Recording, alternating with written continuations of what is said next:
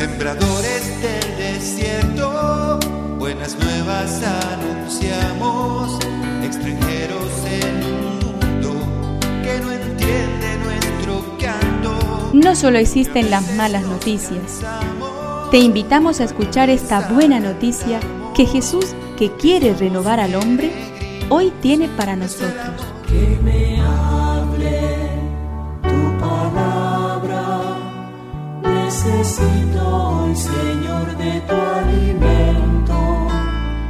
Hoy en todo el mundo se escuchará esta palabra.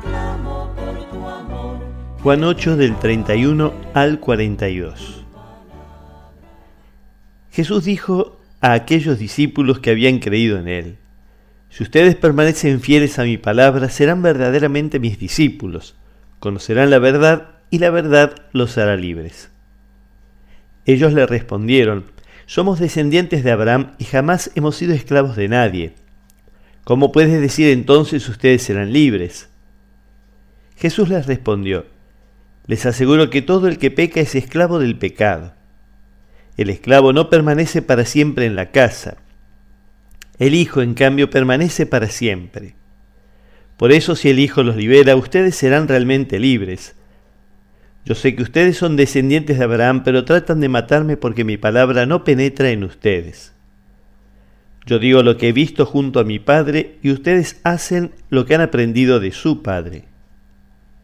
Ellos le respondieron, Nuestro Padre es Abraham. Y Jesús les dijo, si ustedes fueran hijos de Abraham, obrarían como él. Pero ahora quieren matarme a mí, el hombre que les dice la verdad que ha oído de Dios. Abraham no hizo eso, pero ustedes obran como su padre. Ellos le dijeron, nosotros no hemos nacido de la prostitución, tenemos un solo Padre que es Dios. Jesús prosiguió, si Dios fuera su Padre, ustedes me amarían, porque yo he salido de Dios y vengo de Él. No he venido por mí mismo, sino que Él me envió.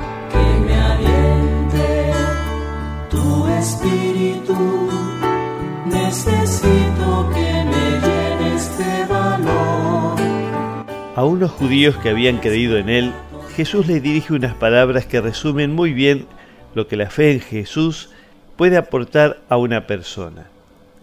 Si se mantienen firmes a mi palabra, serán verdaderamente mis discípulos, conocerán la verdad y la verdad los hará libres. Si te mantienes fiel a la palabra de Jesús, te irás convirtiendo en un discípulo que aprende a vivir de Él. Entonces conocerás la verdad, se te hará más claro el secreto último de la vida. Por último, esa verdad te irá haciendo cada vez más libre.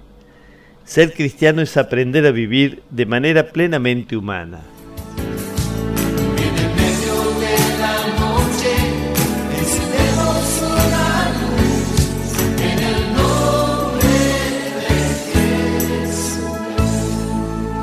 Es una contribución de la parroquia catedral para este tiempo en que Dios quiere renovar a su pueblo.